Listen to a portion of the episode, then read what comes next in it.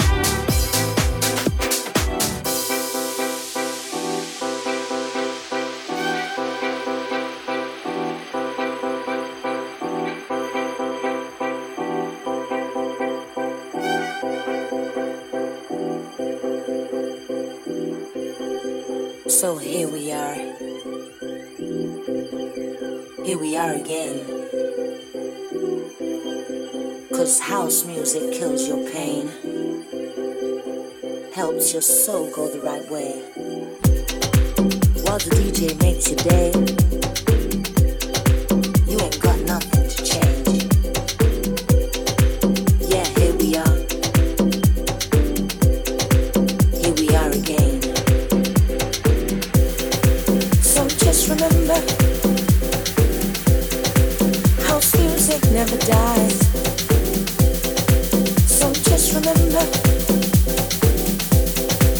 house music never dies